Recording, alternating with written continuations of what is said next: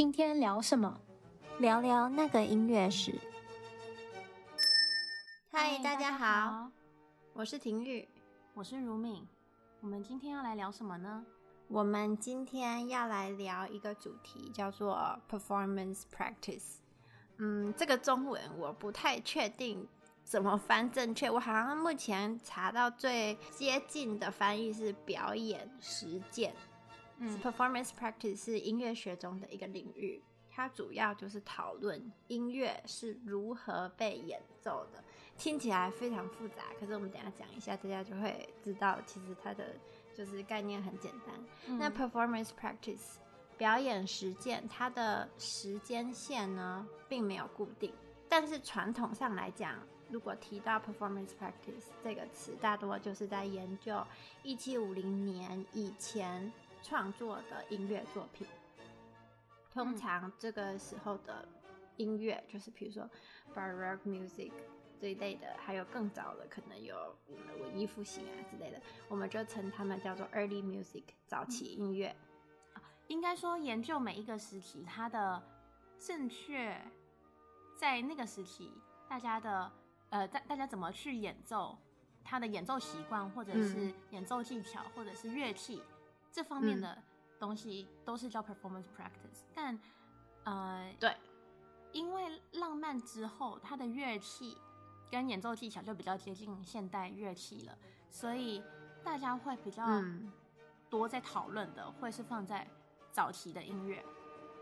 因为它这些东西还是跟现在比较不一样，对，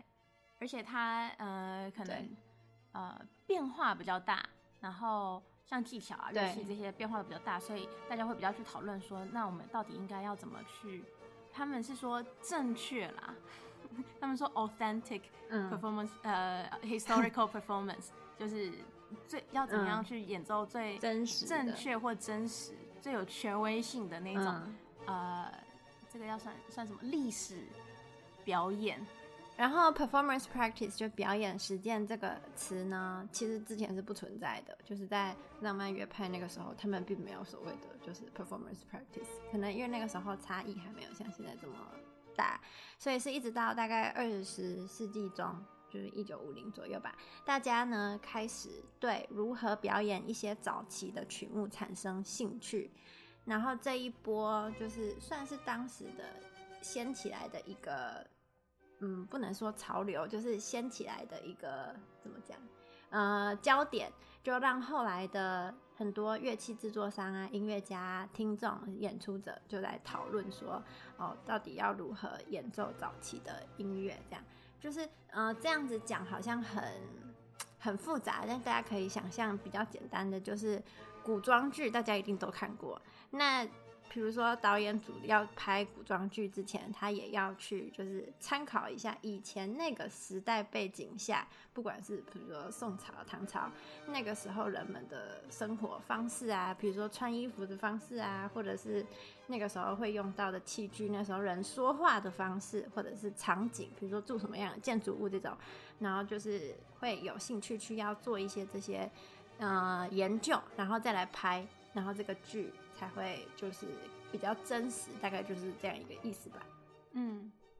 前几期我们讲嗯很多乐器历史的时候都有提到。就是每一种乐器都是在时间的推移下去完成，就去不断的改善，然后完成的一个产物。就是像我们刚才讲的，乐器不是说就是某一天就从石头里面蹦出来，然后小提琴就产生了，没有，它就是从以前，然后慢慢一点一点改，一点一点改，才改成我们现在看到的小提琴。所以以前的乐器和现在的乐器，如果真的要比较的话，是有很大的不同。就拿弦乐器来说，像我们之前有提过，以前的琴是由羊肠制成的，而不是现在比较受欢迎的是金属芯。然后上一期有提到，以前的指板琴琴的那个指板更短，然后琴桥的切面也比较少。那以前的琴弓呢是圆弧状的，就是很像现在真的就是那个拉弓箭的那种弓的形状，而不是像现在的弓一样是比较偏笔直的。然后管乐器的话，以前也有很多不同，就是虽然我们两个都是 弦乐器，就是我们两个都是拉大提琴，管乐我们没有研究的太深，但是以前，譬如说以前的长笛是木头做的，那现在肯定是金属制的，有各种不同的金属吧，所以长笛才会被归类为木管乐器。嗯，然后以前管乐器的号嘴啊、按键数都和现在不同，还有我们之前有提到。好像之前在有一集在讲打猎音乐那一集，你有提到说以前的，嗯，嗯，法国号就是对，以前是没有按键的，所以它是靠泛音去演奏，所以它不是每一颗音，嗯、但它没办法演奏出那种半音啊，它就只有呃，嗯、只能演奏在泛音列里面的嗯音这样子。然后以上我们讲到的这些就是乐器的部分。都是在演奏实践，就是 performance practice 研究的领域。但是其实 performance practice 研究领域很广，就远不止乐器上的不同。例如说演奏的方法，像弦乐器最常见的就是，当我们在演奏巴洛克音乐的时候，要不要使用 vibrato，就是抖音，或者是有人翻作揉弦。然后，或者是像大提琴，应该像以前一样夹在小腿上面演奏，就是它的琴身是夹在小腿内侧演奏，还是现在像现在一样，就是戳在地板上有一个那个嗯长长的金属杆子可以戳在地板上演奏？还有小提琴需要用肩垫吗？就是这些演奏的方法，也是在 performance practice 这个领域里面，甚至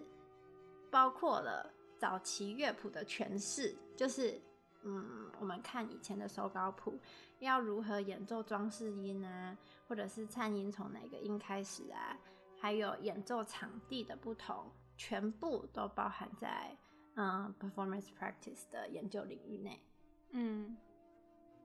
嗯嗯，就是对早期乐谱诠释，就是这个部分，它其实呢，嗯、我觉得蛮有趣的。就是在嗯巴洛克时期，嗯、他谱上写的很多东西，不代表最终演奏出来他就是长这样。音乐家他呃作曲家他其实在创作他在写写曲子的时候，他可能会省略一些一些音符，因为呢，在当时呢，可能、哦、可能大家就是习惯，如果看到这样子的写法，就是音符他这样子的话，他就会自己加一些装饰音。或是自己，他们他们他们会有他们自己的演奏习惯，嗯、就例如说，对对，就像是大提琴无伴奏，其实也有一个我觉得蛮有趣，大家会讨论的一个特别的八个小节，是八个小节吧？嗯、我记得是八个和弦。对，然后反正呢，它是巴哈无伴 奏第二组的前奏曲 Prelude，它在乐曲的最后面，嗯、因为它。呃，整首曲子呢，它都是很多的十六分音符，然后它很少会有那种停下来的和弦，嗯、就一个很长的和弦。但是呢，它的曲子到最后、嗯、最后、最后、最后的时候，居然突然变成一个小节就一个和弦。和弦，对，所以大家就在研究说，是不是、嗯、呃，巴哈他。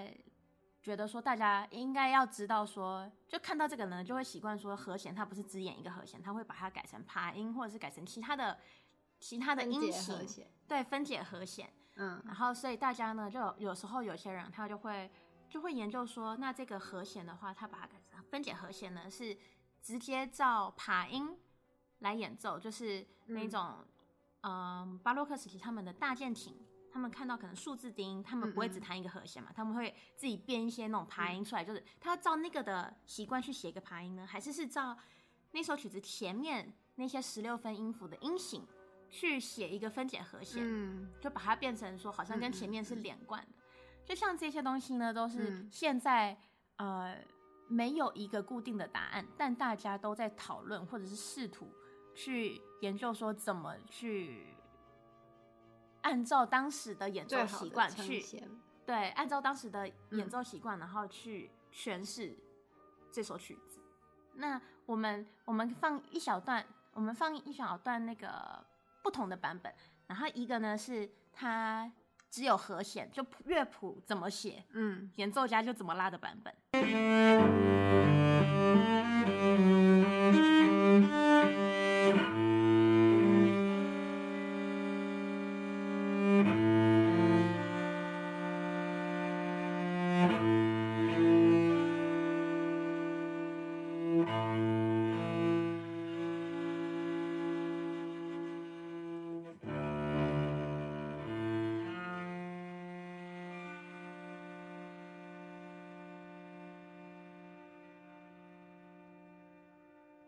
然后我们再放一段是，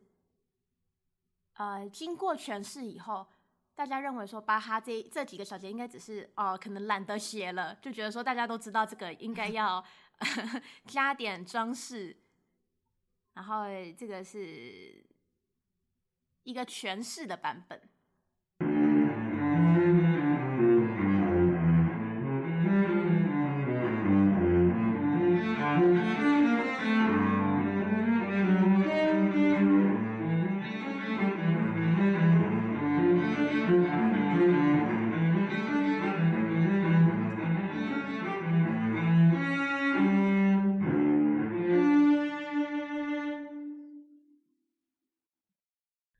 以说，一部几百年前的作品，它随着时间的推移，还有不同地理位置上演出，就会产生很多不一样的表演实践方式。就刚才我们讲那个巴哈的，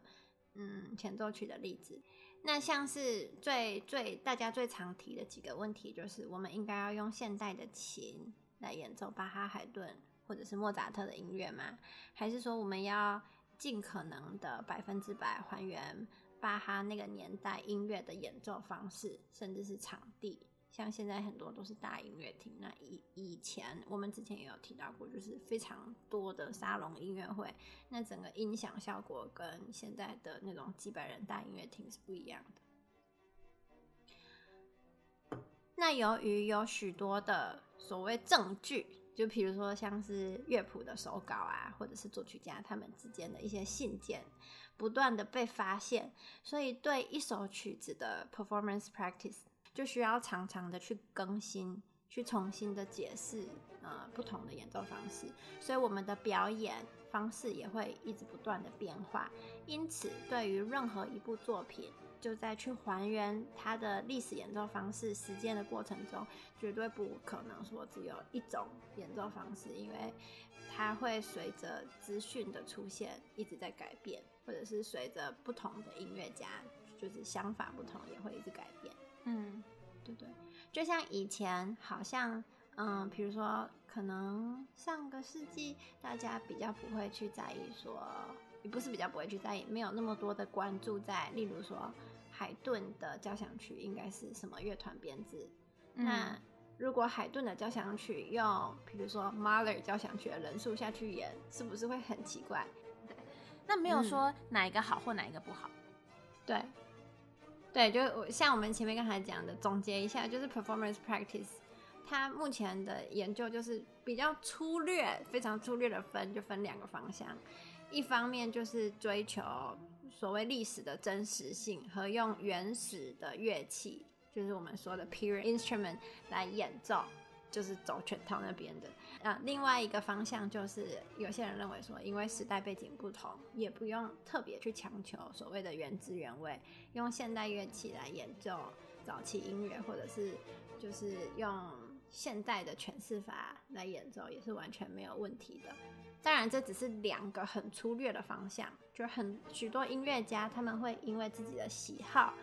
会在这两个就是相对来说比较极端的方向中做出妥协和取舍。例如说，如果你要在一个上百人的音乐厅里面演奏的话，可能用现代的乐器，它的穿透力跟它的音量就会比之前的巴洛克乐器穿透力更佳。这样，嗯。对，这个呢，就是如果又 回到我们的那个古装剧例子，就譬如说，我忘记是椅子是什么朝代发明的，那可是如果这个时候还没有椅子，你这个在这个剧里面拍出来椅子的话，那这样子你到底是算这个错还是对？就没有一个对错。当然你不可以很夸张，譬如说，如果你让呃康熙。戴上墨镜，那整个就是完全的不对，就是因为那个时候还没有墨镜，就是整个很很跳痛。但是有一些比较小的细节的东西，那就很难去，它没有一个对或错。例如说，以前的人他们化妆肯定不像现在的人化妆这样，他们可能更朴实，或者是化妆品不一样。但是为了现代的审美需求，我们也是会用现代的化妆品来帮古装剧的演员化妆，也不可能像以前的人一样，就是用他们那个时候的，比如说那些胭脂啊或什么东西这样。嗯嗯、至少我觉得在美国，因为我觉得美国的音乐环境跟欧洲的音乐环境还是有一点点差别的。嗯、我觉得至少在美国呢，嗯、他们在对于这些事情的态度上面，就非不是说去真的专门去学习研究早期音乐表演的这一这些人以外啦，嗯、就是像是。嗯，我我就只是作为一个大提琴表演的一个学生，嗯，嗯，然后演奏现代的大提琴乐器嘛，嗯、就对于我们这样子的学生来说，嗯，我觉得大家比较偏向的一个，就最后折中出来的一个结果，嗯、是在一个合理的范围内，自由的去诠释。教授们他们会鼓励你去做这些诠释，但是呢，你要在一个合理的范围内去做，不是说你真的可以说随心所欲的啦。因为像是浪漫时期有些曲子，可能你就可以真的加入很多你自己的想法，然后他的确整首曲子他会比较，嗯，嗯，我觉得在诠释方面有自由一点吧。对，就是因为要考虑到乐器的不同，就大提琴，巴洛克大提琴，嗯、它有一个特色是，呃。因为弓的关系，它其实你一个弓到弓尖的时候，它没办法维持一样的、嗯、呃压力，因为弓的那个结构关系，没办法维持一样的压力，所以很自然的，你一个弓拉下去到弓尖，它的声音就是会自然的有一种渐弱的效果，就噔，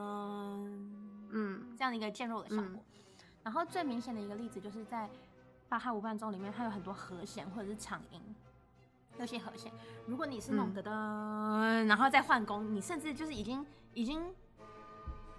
变成是渐强的话，这个东西呢，教授可能他们就会跟你说，嗯，你这样子呢，可能有点太夸张了，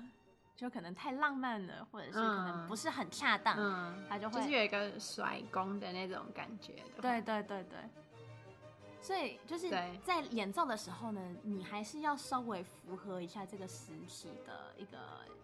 应该会有的声音。对，就不可以帮，比如说不可以帮康熙戴墨镜，这就太夸张了，再怎么看都不对。对对对对，但是在合理的范围下是可以的。